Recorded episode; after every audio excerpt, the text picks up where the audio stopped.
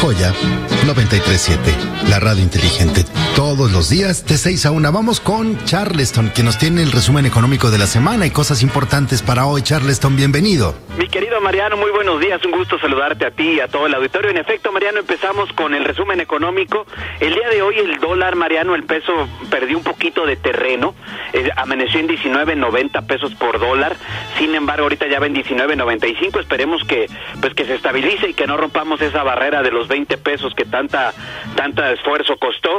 Y por otro lado, en Estados Unidos, Mariano, salió el dato de que se perdieron 140 mil empleos en nada más en diciembre. Imagínate, se pronosticaba que hubiera una creación de 50 mil empleos, sin embargo, se perdieron 140 mil y esto a final de cuentas, pues repercute, repercute fuertemente también en, en, nuestros paisanos, obviamente, que, que andan por allá, por, por los Estados Unidos. Lo que sí, Mariano, la buena es que de acuerdo al INEGI se dio a conocer que la inflación en el año pasado, en este 2020 que se llevó la pandemia, como dicen, la inflación quedó en 3.15%, es decir, eh, se logró la meta que se trazó el Banco de México, que era de 3%, eh, recordemos que siempre tienen un margen de más o menos un punto porcentual, y esto pues fueron buenas noticias porque recordemos que por ahí de qué fue, junio, julio, agosto, pues todo estaba carísimo, la inflación estaba por ahí del 4.15%, pero pues a final de cuentas se logró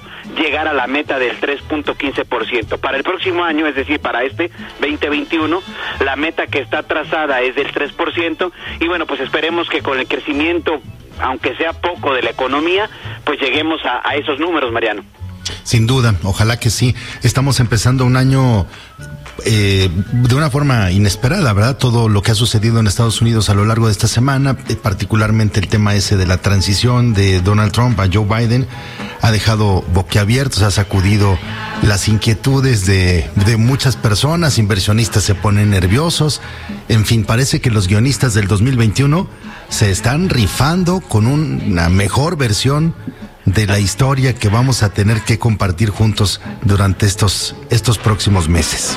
Exactamente, y a final de cuentas todo repercute, porque como bien dices, en esos mercados tan grandes, en una economía tan fuerte como la de nuestros vecinos del norte, cuando se ponen estos sombrerazos y golpes, como ya los vimos hace unos días, pues obviamente repercute en los mercados y desafortunadamente en economías emergentes como la nuestra, pues siempre, siempre nos pega más fuerte, mi querido Mariano. Muchas gracias, Charleston, como siempre, y un placer conocerte en calidad de guionista del 2021.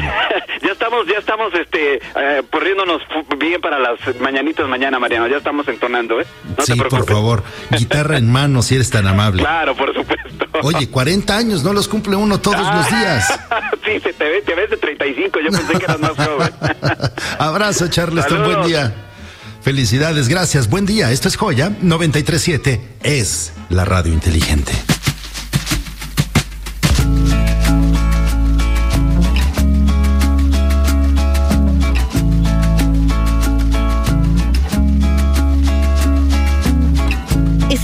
Escuchando Joya 937. Joya 937.